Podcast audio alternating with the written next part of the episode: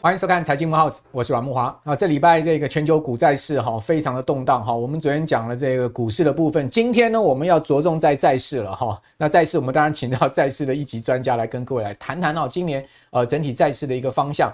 那债市的部分哈，我们看到它其实跟联准会哈决策官员他们对外的放话哈是有绝对的关系，以及跟美国的总体经济数据有关系。那这礼拜其实不只是这个联准会的决策官员哦对外开始放出一些鹰派的声浪，另外呢，在欧洲不是举行了这个达沃斯论坛吗？好，就是世界经济论坛。好，欧洲央行的决策官员在论坛里面呢也陆续放鹰哦。好，所以欧美两大央行的决策官员都放鹰啊。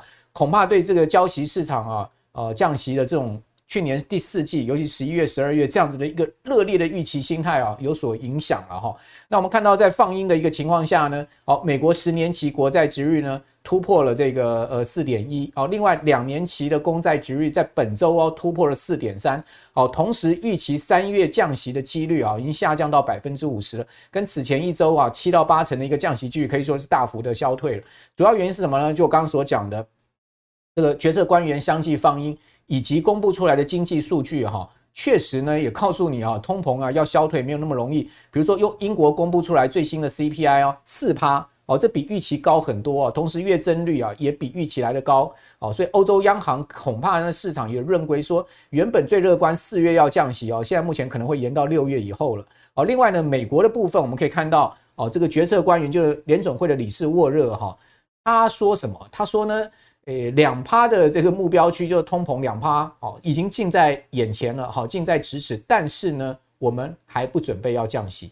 他在讲这个话是什么意思啊？这老兄意思就告诉你啊，好，在未尽全功之前呢，我们不能啊，呃，太快的去放松联准会的紧箍咒，好，以免呢这个通膨死灰复燃。好，另外双线资本的 CEO 哈，就是一般人称新债王的冈拉克哈，他则是警告说呢，今年哦，美国经济衰退的几率是非常高哦，它衰退的几率高达七十五趴。哦，这跟一般华尔街乐观预期哦，今年。美国经济可以 soft landing 软着陆的一个想法是完全不一样哦。那刚拉克到底看得准或者不准，是另外一回事。但是呢，它也代表了另外一种哈，对于美国今年经济看衰的声音了哈。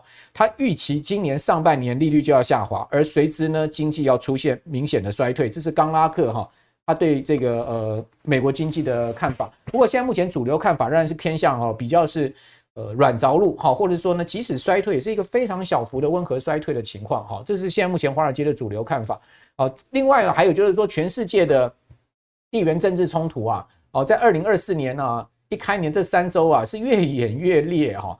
大家看到，从这个呃乌俄战争已经打了这个不可开交，打了今年累月下来没有结束的一个迹象之外呢，哦，最新呢，在去年十月六号发生的这个以哈的。这个战争哈，以哈的冲突呢，现在进一步扩大哈，这个到红海好，那大家都知道红海，因为也门啊，这个掌握了这个红海的咽喉啊，哦，那红海又是通到苏伊士运河，通到地中海一个非常重要的要道，哦，那全世界大概一年有百分之十二的这个货运会经过红海，哦，所以是非常重要的这个航线啊。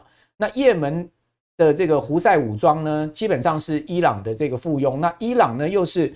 哈马斯的老大，好，所以在一连串的连锁反应之下呢，红海变成是一个新的战场。美国跟英国的联军呢，多次哈针对这个胡塞武装部队的这个飞弹基地发动了空袭。那当然，胡塞武装部队呢也不甘示弱，哦，就用这个所谓的对这个地对舰的一个导弹呢去打哈这个商船哈，或者是就打甚至打敢打美国军舰了。哦，虽然说没有造成太大的损害。但你会发现哦，这个全球航商呢都开始啊要绕到好望角了，不走红海了哦。那包括日本三大航商，包括马士基，包括赫伯罗特哦，这些大航商全部都说红海很危险，我们不进去了哦。那这样的情况之下呢，当然油价呢就是稳在这个每桶七十二块到七十八块，一个美油在七十二块，布油大概在七十八块，稳在这个地方，没有大涨也没大跌。但是呢，运价却是大涨，这个对通膨也不是一个太好的状况哦，所以这个地缘政治风险也是影响哈哦，今年开年三周啊，全球股市啊啊这个下跌哈，另外呢，造成啊债市值率上升另外一个因素了哈。那另外我们可以看到英国的这个防卫大臣啊，他只是说什么呢？啊，他说呢，世界冲突只会增加啊，他这个地方还老兄还泼冷水，哈，还还还给你这个雪上加霜，说冷战后的和平和平红利的时代已经结束了。大家想想看，冷战结束多多久啊？啊，已经很少人在谈冷战了，但大家现在谈的都是新冷战。什么叫做新冷战呢？就是美国以及呢所谓的 G7 工业国家跟中国跟俄罗斯的对抗，这种所谓的新的哈大集团对抗的新冷战。哦，我们刚刚讲说以哈拉哈，包括乌俄拉哈，这些红海地缘政治的风险，其实呢就是在这个大全世界大棋盘里面的一个这个动态了哈。好，那回到这个股债市，今年既然哦，第一个地缘政治风险哦可能去不掉，第二个呢？哦，联总会现在看起来跟欧洲央行看起来，哎，在泼市场冷水，哈，降息好像没有这么快，哈，也应该不会有这么大的幅度吗？哦，那这样的债市是不是，呃，先前的大涨之之后呢，它可能会出现一个回跌呢？哦，现在目前已经看到了这样的一个回跌态势了。哦，那股市呢，是不是今年呢就是一个大震荡年？哦，这个我们今天要请到了议员教授郑庭仪郑老师啊，来跟各家把脉债市。哦，郑老师你好。哎，大家好，好，那郑老师是债市的专家哈，当然郑老师也是股市的专家。不过我们今天着重在这个呃债债券市场哈。是。那问题就是说呢，其实我们也不能不谈一下股票哈，因为毕竟您也是这个 金股票的专家，尤其是金融股的专家。大家都知道，郑老师以前最早在银行工作过哈。嗯。请教你，好，大家都讲说呢，今年的金融股配息会比较好。其实我们可以看到，去年哈，整个呃金融金控公司他们的获利确实是成长不少，大幅度的成长，大幅度成长。但是呢，是基于前一年的这个基期比较低的关系，嗯，啊，那我们看到他们的一个配息是不是能如同他们的获利成长的情况呢？那此外，我们再来看一下去年哈十大这个金控他们的全年的股价报酬率哈，其实讲实在的不是非常亮眼嘛哈，加权指数涨二十六趴。哦，他们的这个富邦金十五趴，哈，国泰金十四趴，都其实落后大盘哈。那兆丰金不错，将近三成哈，中信金将近三成也不错。啊，中信金呢，基本上它有个配息也是，呃，它去年的 EPS 也是不错的一个状况哈。然后呢，呃，玉山金七趴，哦，和库金去年才涨两趴，甚至还有下跌，就是华南金。好，郑老师，这个别这个出来的报酬率你满意吗？嗯、当然非常不满意，非常不满意啊！郑老师都说了不满意，好。好，这个不满意的原因就是说输给大盘嘛，对不对？对，更更何况哈，你如果看到呃一月份的话，呃外资在期货里面布空单两万七千多口，没错。那你看到最后它是用哪些类股来把大盘压下去？过去的话应该用台积电嘛，或是其他的前值股嘛。对。但是这一次你看到用的是我们是呃当天的结算，嗯嗯，那你看到大概是有十几档。全部都是金融股，而且打台数四宝。对，那也就是告诉你一件事情：将来外资如果要压大盘的话，一定用台数四宝、中钢以及金融股。为什么？有 Alpha 胡茂的疑虑之外，更何况因为外资舍不得去卖跟 AI 相关的个股，包括台积电。为什么？因为 AI 会改变我们人类生活，嗯、所以我对。今年的台股到年底应该两万点有机会啊站上去。为我的思维很简单，台积电应该会破六百八十八块的一个上一次的高点，甚至于来到七百五十块以上就创新高。对，那过去我看不好台积电，最主要是有几个原因：地缘政治的风险。对，那刚才阮兄讲到地缘政治的风险，但是你要知道台湾的地位跟那个乌克兰。或是红海那些完全不一样，为什么？因为台湾如果被中国大陆拿走的时候，中国大陆就来到太平洋，西太平洋就是它的，这个是美国不可能允许的一件事情。再来打仗要钱，你如果看历史片，每一次哦准备要打仗的时候，皇帝第一个问的就财政大臣，那要存多少钱？那他现在你也知道，他的经济非常的不好，所以各位。你有关于中国大陆的相关商品有很多的不确定，我建议各位不要买之外，如果有的话，要懂得停损，我们去换，就像是日本，它将来我认为非常有机会。所以这个地缘政治过去我们是担心的，那现在应该我们不用去担心的。第二个，殖利率之前是往上的，那现在是准备往下的，那个是完全不同。那第三个就是台积电的话，今年。的业绩营收大概可以成长二十 percent，那我们一般估今年有机会赚到三十几块嘛，三十七块上下。那这个也是因为它两纳米，去年有两个厂，今年至少有六个厂、八个厂。那这个两诶三纳米的价格比五纳米高了一点六倍，所以台积电会带领的我们整个的呃大盘往上攻击。更何况我刚才讲到的 AI 是一个很重要产业。那美国如果开始降息，那美国一降息之后，那这个资金有了，那再加上这是一个很重大的改变的产业，把 AI 配合在智能手机，AI 配合在电动车，那台股、美股一定会创新高嘛？对，所以这个是我的看法。但是你刚刚也讲了嘛，恐怕传产股、呃钢铁、水泥、呃包括呃塑化，还有金融股，恐怕就没有这个 AI 或者半导体这么好了，对不对？所以我，我我说未来的话，对，有关于金融股跟这些呃台式、日宝的话，要涨，它的要赚它的资本利的很困难。那你你说去年它它的获利不错嘛，但是你要配息，对，我们还要看人家脸色，看婆婆的脸色，就是董事会要通过嘛？董事会通过啊，他们要考虑到什么？嗯、第一个资本公积的问题啊，嗯嗯嗯，那第二个他们要考虑到债券跌价损失到底还有多少嘛？嗯，那这这个东西要看人家脸色，我们倒不如去。买债券嘛，那债券的话，它叫做固定收益商品。什么叫固定收益商品啊？我来借钱啊，利率下来五趴对五趴都没变。嗯，啊，所以我我们当然以目前我刚才讲到的美国明年诶，今年降息，我个人认为啦，大概降。六码至七码了。好，这为什么降息？等一下要请教郑老师。所以刚刚郑老师讲到一个关键，就是说，基本上你要去当呃金融股的股东，你不如当金融债的债的债主，对不对？没有错。这个最近未来的几年绝对是这个样子，因为至少债券有比较确定的这个票面利率嘛。对对，好，殖利率确定的这个部分哈。那呃，基本上呢，那个呃 金融股还要看董事会的脸色。对，好，那么回到就是说，美国最近在公布银行财报，其实还有另外一个变数，就是。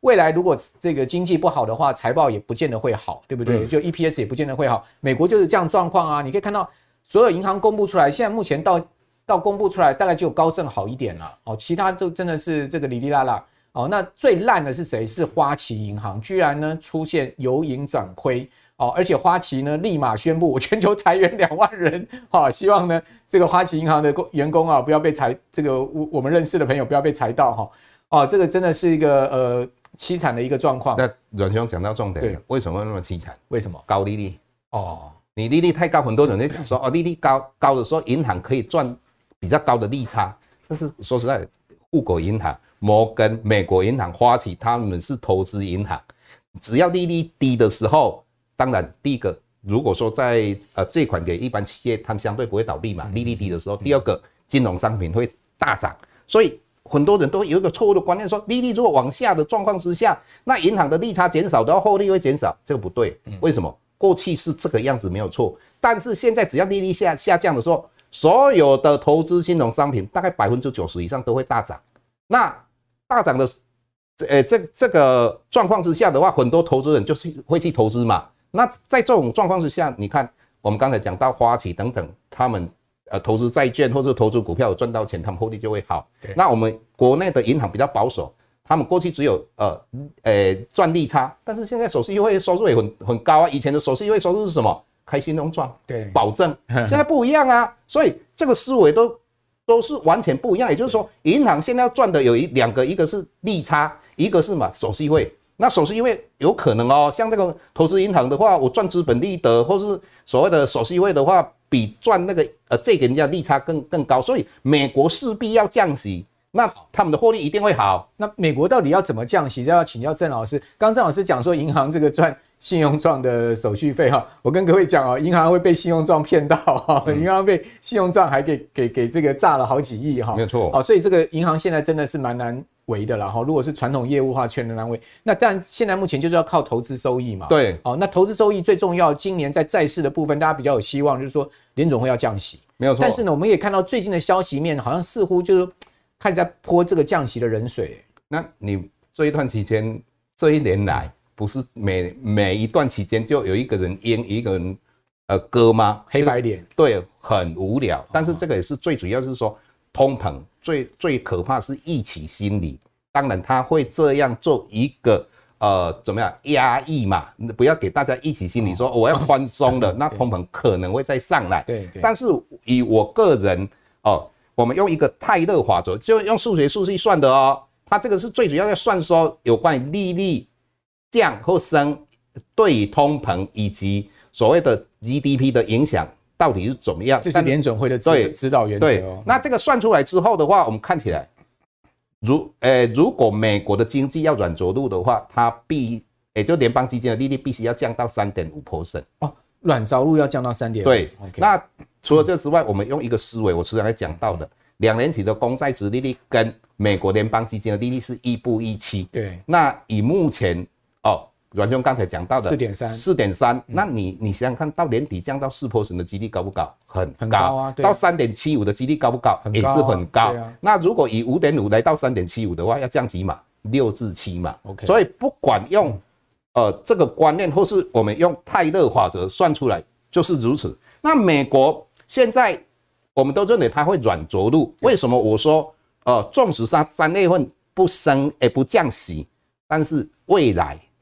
呃，第二季或第三季降息的幅度会相当的大。嗯，为什么？因为过去支撑美国的经济最主要的就是它他们有超额的一个储蓄，也就是说，美国用一个暴力式的升息，应该经济 GDP 应该要往下，结果在疫情期间，他们有一些给人民的一些呃所谓的补贴，那这个产生了一个超额储蓄，那这个超额储蓄的话，应该今年。哦，到去年的年底，大概有剩下四千一百亿，快用完了，快要用完了。那这个用完了之后呢？那也也就没有财政政策去支撑它的 GDP。那这个五点五 percent 的很残忍的伤，会伤害到他们 GDP 的利率还是存在嘛？再加上，哎，今年美国要选举，那他已经债台高筑。那债台高筑的话，本来就很难再有财政政策。那更何况两党一定要恶斗嘛？对，那我我民主党我要提出来，不要让经济只要到软着陆，如果比软着陆不好的话，以目前拜登的民调非常烂的状况之下，他免算了。对，所以他必须要积极的用财政政策。OK，但是共和党会阻碍他，一定会阻碍他嘛？对啊，啊，所以在这种状况之下，呃，非常的危险。OK，那除了这之外的话，如你看到那么多官员在放话。放到最后，他们自己，你看一下，这个也非常矛盾。也就是说，以他们的预测，哦，也就今年到年底就只有降三码的话，那也就是联邦基金的利率来到四点五到四点七 percent。但是他们呃预测到年底的话，他们通膨是二点六 percent。对，那结果实质利率是一点九 percent。那实质利率正的代表什么意思？代表他们的需求会减少。嗯，为什么这么讲？简单讲，如果实质利率负的代表什么意思？我现在有一百块，我一百块现在可以吃一碗牛肉面。嗯、那如果我把这一百块存在银行，它的定存的利率是五趴，那个叫名目利率。对，那一年之后一百零五块。但是如果通膨十趴呢？那一碗牛肉面一年之后一百一十块，那是不是我现在不消费，那一年之后我没有办法吃到那一碗牛肉面？啊，对啊。所以。这种状对，那个时候实质利率负的，对，那你就会快点消费。但是现在实质利率是正的啊，对啊。那在正的状况之下的话，我当然可以安心的把钱放在银行。那这个会抑制美国会的经济，也会伤害美国的经济。那如果你用美国最注重的哦，我们所谓 PCE，那 PCE 公布出来三点二嘛，对。那如果以目前的五点二五哦，减掉三点二的话，实质利率二点零五。这个也会伤害到美国的经济，就实质利率太高了。对，那所以美国务必，嗯，哦，第二季或是第三季那个降的幅度会很大，也就是说它的经济数据公布出来会开始难看，应该是第二季以后。现在你看到的不用去看，哎，好，这个郑老师的想讲法跟刚拉克有点像哦，嗯，就是说基本上实质利率两趴其实是蛮危险的哈。这个其实呃，这个呃。那个潘兴资本的 CEO 也有讲哈，这个潘兴广场的老板也说了这样的一个情况哈，艾克曼哈，他说呢，以现在目前呢这个这么高的一个实质利率，其实是一个蛮吊诡，是一个危险的状况啊，基基本上联准会维持一趴的实质利率就够了啦。好，所以至少至少四码的一个多出来的空间。好，那刚刚郑老师也谈到了，就是说既然要降息，我们要瞄准债市嘛。对。那瞄准的债券品种到底是什么？我们这边有一个这个资料给各位参考一下，就是呃，你可以看到哈，过去一周一个月哈，投资等级金融债，比如我们举一档国泰十年的这个呃十年 Plus 的金融债。大家看到它一周的报酬率是零点八五，一个月报酬率是一点六，诶，好过美国公债哦。哦，国泰二十年的美债负的一点四七，因为最近美债 价格在下跌，因为殖利率在弹升哈。那一个月呢是零点八四，也综合型的头等债。我们用群益 ESG 这个头等在二十年加来比的话，基本上一周也是下跌，然后一个月呢，基本上它是涨了百分之零点三，那一个月的涨幅都有比较明显收敛，但是金融债看起来是比较稳定的哈。那这就要请教这个呃郑老师了，我们刚刚谈到了十年债值率已经谈到了四点一了，哈，谈上来。这个很明显的弹了一一段下来，所以价价格压下去，所以现在会不会是投金融债的好时间呢？它现在四点一更好啊，因为我们节目播出的时候，大家去买相对可以卖更便宜的嘛。对，那我们来做一个，就是说我们现在可以确定的一件事情，就是说美国不会再升息的。对，也就是说，对，当然我们就要从过去它开始不升息，一直哦，经过一年两年的话，到底。我们金融债，或是我们投资等级债，或是公债，它的报酬率来做一个超级比一比。对，对，那各位可以去看一下哈，看一下。那从这个是二零一六年到二零一八年，也就是说，嗯，呃，美国联准会停止升息之后一年，对，啊，两年之后，那我们看到投资啊金融债的话，它的报酬率是四十一点二 percent。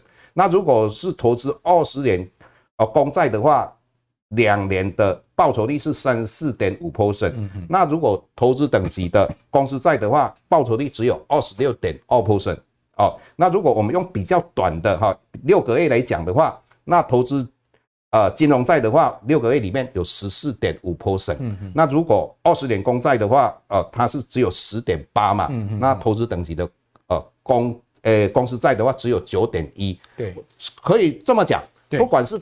从长期的短期来看的话，那也就是美国开始停止升息，哦，呃，经过两年或是经过六个月，哦，那整体来讲，金融债的报酬率都相对比公债跟投资等级的公司债来得高。哦，所以金融债相对就是说，在停止升息的一个呃环境下面是最有利的债券品种，是这样讲吗？对，没有错。那如果说我们在全球嘛，我们会比较什么？啊，呃，有关金融债嘛，银行股嘛，对，啊，还有台湾的金融股的殖利率嘛，那我们用这个也把它统计出出来哦，也就是在在十五年的平均殖利率，我们可以看一下哈。哦，十五年啊，对，蛮长的。对，那我们可以看一下哈，就是说投资金融债的话哈，它的十五年的平均殖利率大概四点二 percent。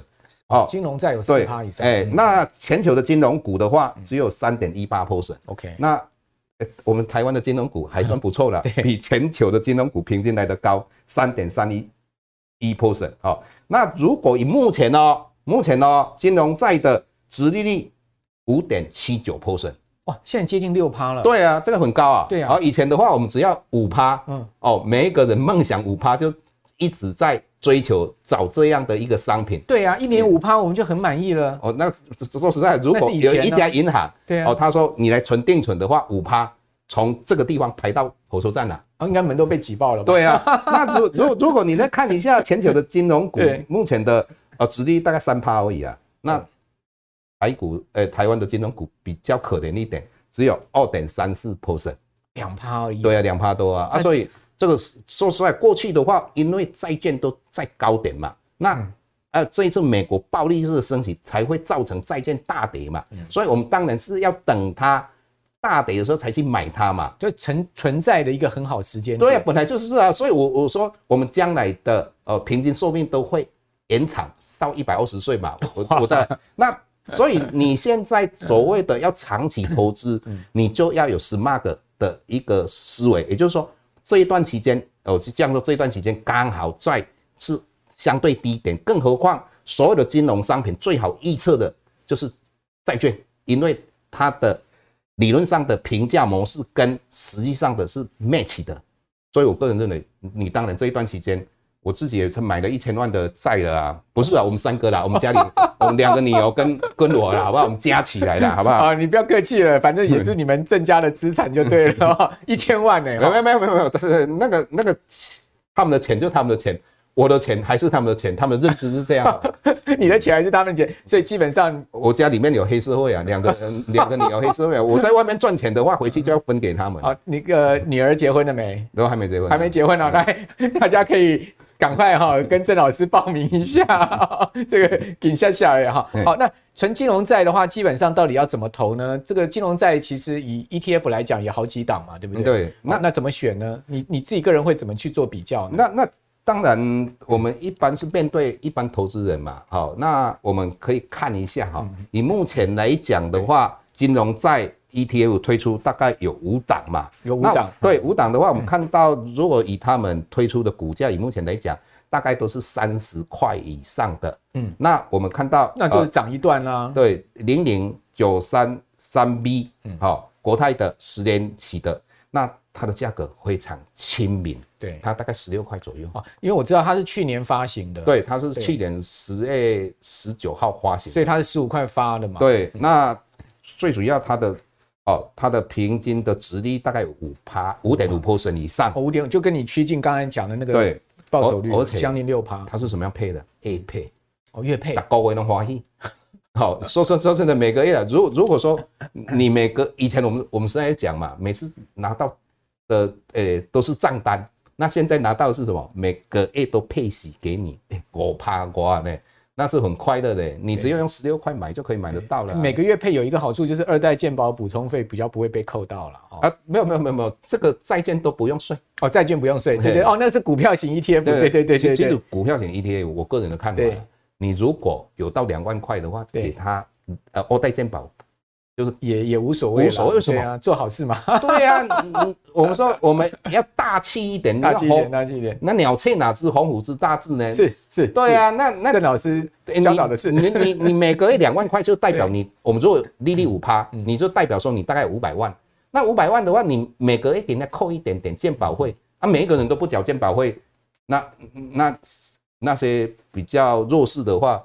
他们怎么办？OK，好，所以刚刚你讲说零零九三三 B，它第一个是价格比较亲民，对不对？价格亲民，殖利率又高，而每 A 就配息，再加上有收益平准金，那收益平准金的话，也就是说公布出来的配息率就不会改变了，嗯，非常安定。哦，就是它的配息会很平稳。对，那如果你说从呃，它从十月十九号挂牌到现在的话，我们如果把市面上的几档，好。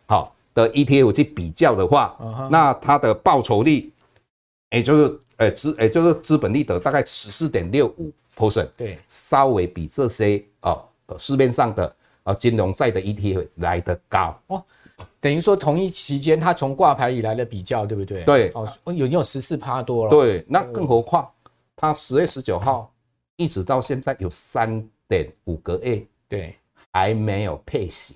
哦，所以他还没有开始约对，二月份要配息哦。二月份啊，二月份配息的这概念三点五个月的息哦，首发配息就对啊。大概我把它、嗯、我们算一下，大概可以，呃，你如果买一张可以配两百三十八块左右啊，这怎么算出来啊？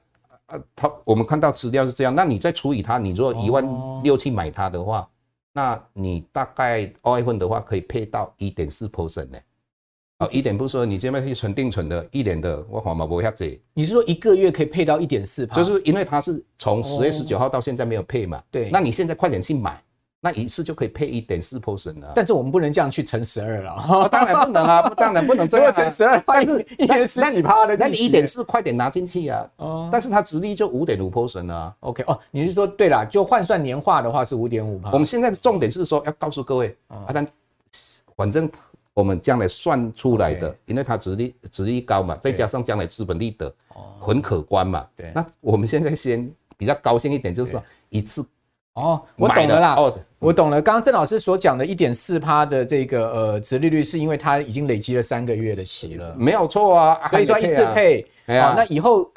每个月配它就会相对低一点，对对，那全年大概也有将近六趴的报酬率，就是光是息的部分，对息的，那当然还有可能价差涨上去嘛，降息的话，这个价差这个就比较可怕的，比较可怕吗？对啊，这个价差真的是很很可观呐。Okay, 那我们刚才稍微讲一下了哈，嗯、稍微讲一下，就是你看呢、喔，我们一般我们在讲说你的报酬率应该就是实质的报酬率嘛。那实质报酬率的话，就是扣掉税嘛。对。那以目前来讲，呃，因为你是金融债，也是债券嘛，债券的话，那海外所得免税嘛，后代健保也不用嘛。对。综合所得税有七百五十万都是免税额嘛。这个大概只有你才会。扣到的没有啊，那那我再不会买那么多啦，我再不会买那么多。七百五十万等级的这个等级，那那证券交易税的话根本不用谈嘛，也是免税嘛，所以都免税，都免税啊，就是你拿到的是实质拿到的哈。那再来，我们就可以算一下，到底降息一趴，你如果买呃零零九三三 B，也就是国泰呃。金融债哈，十年期以上的金融债到底降一趴的话，你的报酬率多少？就你刚刚讲很可怕的那个，对，很可怕。OK，可怕吗？来讲了之后，你们就知道 可怕。那如果降一趴的话，因为它的存续期间大概十二年了，应该比十二年来得长啊哈。那也就降一趴的话，它资本利得哦，资本利得的价差，嗯，哦，价差就有十二 percent。那以目前我们估它年报酬率，也就是债息大概五点五。percent。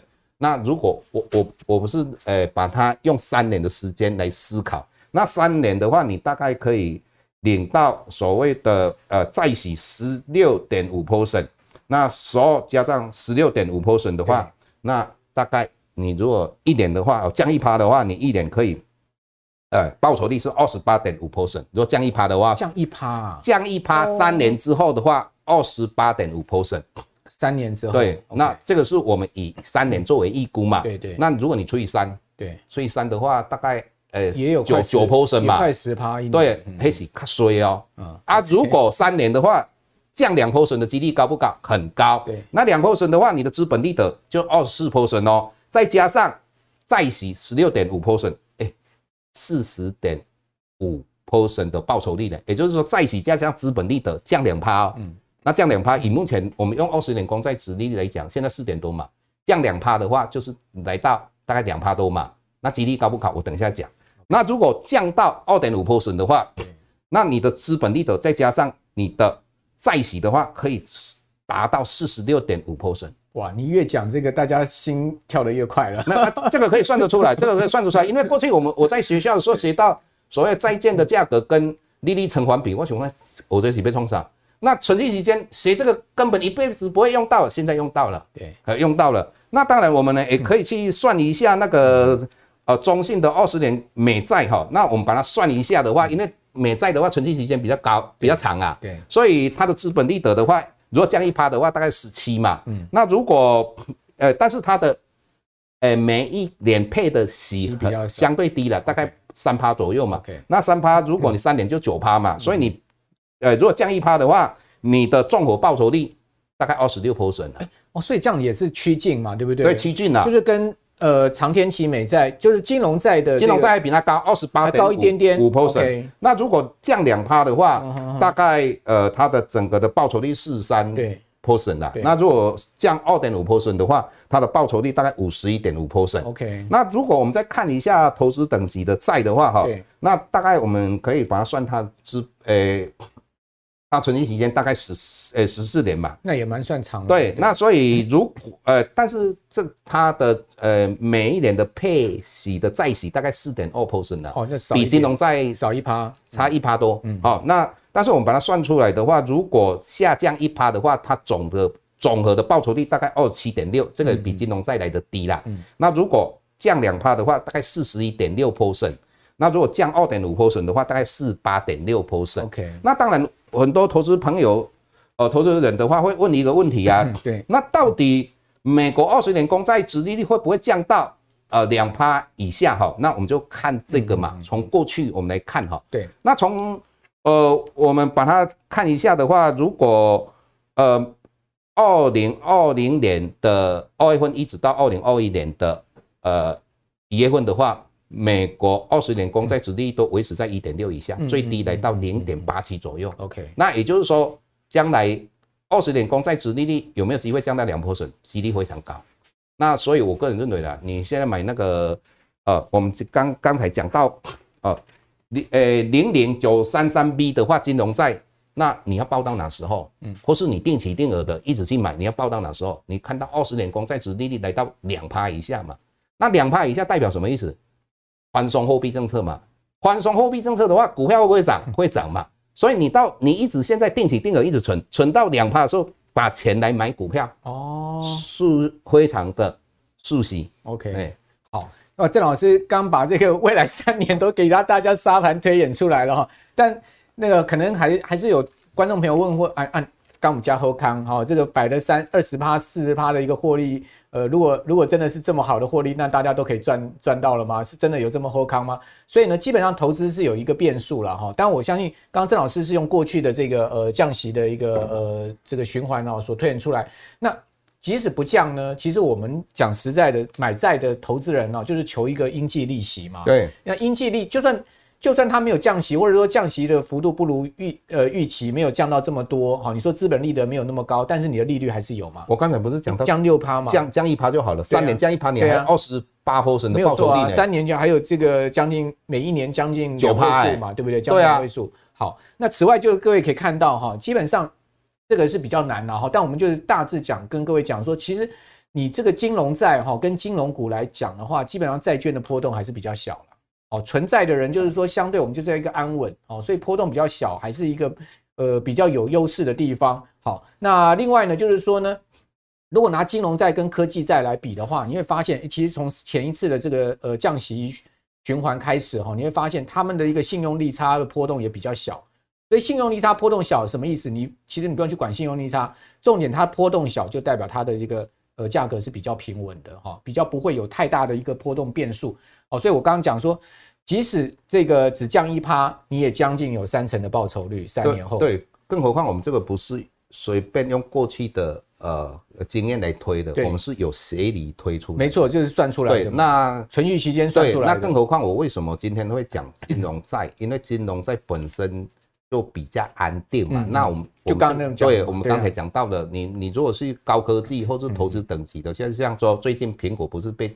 调降降频，对降频嘛，对啊，哦，那这个当然影响不会很大，但是如果我们一般就是说我要的是长期投资稳定的，那你买的是一个再就是固定收益商品嘛，那更何况它是金融债，那金融债它本身来讲，呃，如果一家呃银行倒闭了，那他把资产减掉负债，剩余的要先做什么事情？我刚才说资产减掉负债，当然就是说。你净值，你必须要先还掉债，才剩余的才配给股东嘛。对，他如果没啊，就是说我已经资产减掉负债也就不够了，那股东就没有办法分了嘛。所以债的呃有优先于股可以受偿嘛。那更何况他们就是嘛呃优先股诶优先金融债嘛，它也就是所有的债里面它是最诶优先受偿的。哎，嗯，好。所以在券的这个呃受益人哦是优先受保护，对对，比股东还优先受保护。对啊，哦，所以股东要排后面哦。嗯，好，那刚刚郑老师所说的呢，就提供给我们所有朋友参考了哈。最后还是有我们这个呃股市爆料同学会有问题哦，在我们合作的一个单位上，他问到了，就是说呢，中兴电哈一五一三，他说这个电价对中心店的获利有没有影响啊？那我先刚才先回答，我们刚才讲到，我们刚才是不是讲到债可以有机会来到四十趴五十趴？对啊，对啊，对啊。当然你要有这种雄心去赚这个钱。对，雄心的一半就是耐心，耐心要等啊。对，所以说，所以刚才他在问这个问题，那电呃呃切电跟那个呃中心电没有什么关系啊。但是当然就是如果切电的话，我们当然有关于重电这方面的话，呃的一个工程应该会相对比较多一点嘛，所以。当然，我个人认为啊，重电股相对现在都在相对高点。像华城来讲，那凯基的话，把它目标价调到五百块了，那这个就是见仁见智嘛。那你是不是可以回头去看？我我我现在比较喜欢投资的是电动车这方面的哦。电动车当然包括 PCB 啊，包括呃我们 Micro LED 啊，还有包括就是我们的镜头嘛，车用镜头。那车用镜头里面，我个人认为。像先进光啊，你各位可以去好好研究看看嘛。好，好，那因为重电已经去年说实在最风光的就是重电嘛，啊涨高的，有时候我们在讲说它就是最大的利空嘛。但是各位，我们说跌升的就是最大的利多，但是中国大陆跌升的不是最大的利多哈，它是一个结构性的改变。OK 啊，这个各位投资人必须要了解。嗯，好，那郑老师刚刚今天所谈的，不管是在说股市的，就给我们观众朋友参考了。非常谢谢郑老师，谢谢啊，也谢谢我们观众朋友的收看。我是阮慕驊。哦，请各位呢在六日啊准时收看我们财经慕 House 之外，把我们的节目哈介绍给您更多的好朋友，大家一同啊来参与我们的这个投资市场哦，我们不断的向前。我们下次见，拜拜。二零二四投资趋势论坛，全台最隆重的投资盛会，将在三月二号上午九点登场。四位超人气的重量级财经专家齐聚一堂，要与投资大众在台北来一场近距离的财经饗宴。首先呢，总体经济学大师吴家龙带来的主题为“全球双风险：总体经济与地缘政治的诡异趋势”。六大国际震惊议题，让你洞悉二零二四年投资的时空环境以及背景。接下来，超高人气 ETF 专家。大侠武林带来的主题，用 ETF 让你的现金流激增倍数。要教导投资人，一共满满十一项投资 ETF 族必学的获利清单，无私的跟大家来做分享，实践全息人生，全息 cover 你的每一天。第三棒，交由知名的财经作家孙庆龙老师，主题为台股超简单，买低卖高投资术，人人学得会，个个赚得到。为了投资大众，送上了三大台股的获利攻略，让你轻松投资台股，赚得放心，睡得安心。压轴由高人气财经节目《超前部署》主持人卢艳丽老师为大家带来靠台股基金赚千万退休金的主题。六大单元告诉投资人，存股、存 ETF 并不是你唯一的投资方案。善用月配息台股基金，也能够打造出高额现金流收入，同时赚赢台股指数。整场投资盛会，四位大师将拿出各自专业领域的看家本领，与全台投资人分享业内含金量最高的投资内容。二零二四年三月二号上午九点，在台北正大公企中心。您只需要花一天的时间，即可收获专家们多年的经验成果。二零二四年绝对不能错过的财经盛事，报名请洽 Easy 轻松投资学院官网。